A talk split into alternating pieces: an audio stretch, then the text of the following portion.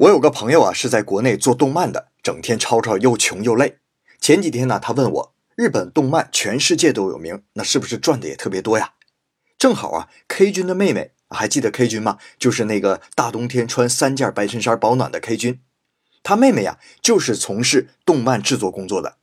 找了个机会，我就问了一下，总结一下就是六个字，也是又穷又累。动漫工作呀，很复杂，有很多的周边工作。但是呢，由大局到细节，主要分为监督、演出、原画和动画这四种。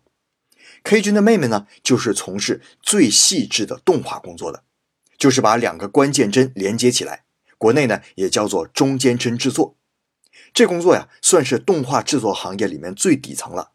他们不属于公司职员，而是自由职业者，所以呢，薪水是按照成绩结算的，就是你画多少张画给多少钱。目前的市场价格啊，大概是每张二百日元，合人民币十元钱。我问了一下呀，新人大概每天能画十张，老手呢每天能画个十五六张。顺嘴说一句啊，据说当年宫崎骏也干过这个工作。你们知道宫崎骏一天画多少张吗？四十张。这就是大神和普通人之间的区别呀。这些中间制作者呀，平均年薪不到一百万日元，合人民币大概是六万元。据统计呢，日本平均全国年薪是四百万日元，合人民币二十五万，那只有平均年薪的四分之一呀。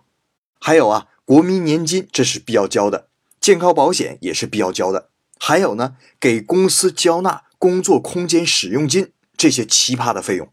因为你不是他们公司的职员，所以呢，在那儿工作还要交场地租用租金，还不让你在家工作，怕泄露情报。所以呢，一个月实际到手里边也只不过有一半左右。那再说工作量啊，动漫工作者和我们作息时间不一样，这个基本是大家的共识。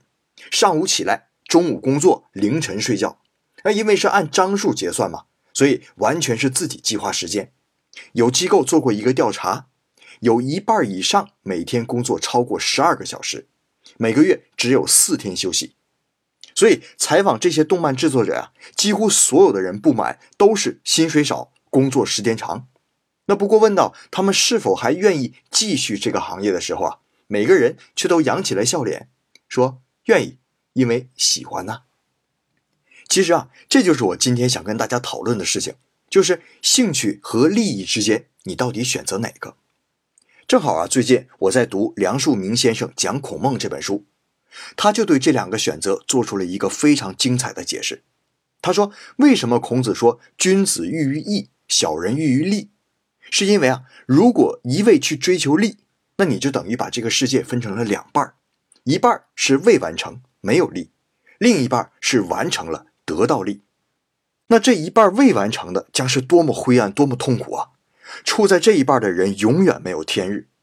而相反呢，孔子倡导的是轻功利。”未完成和已完成是一个循环往复的圆，你站在这个圆的任何一个点，都是从自己兴趣出发的，所以你的心情是平和的。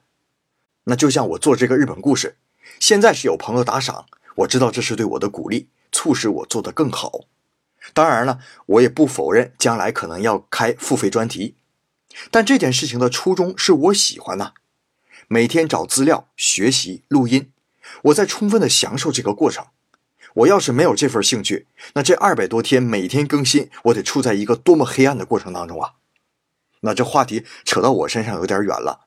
再说说刚才开头时我提到的那位制作动漫的朋友，我就劝他，那就干脆别干这行了，换一个呗。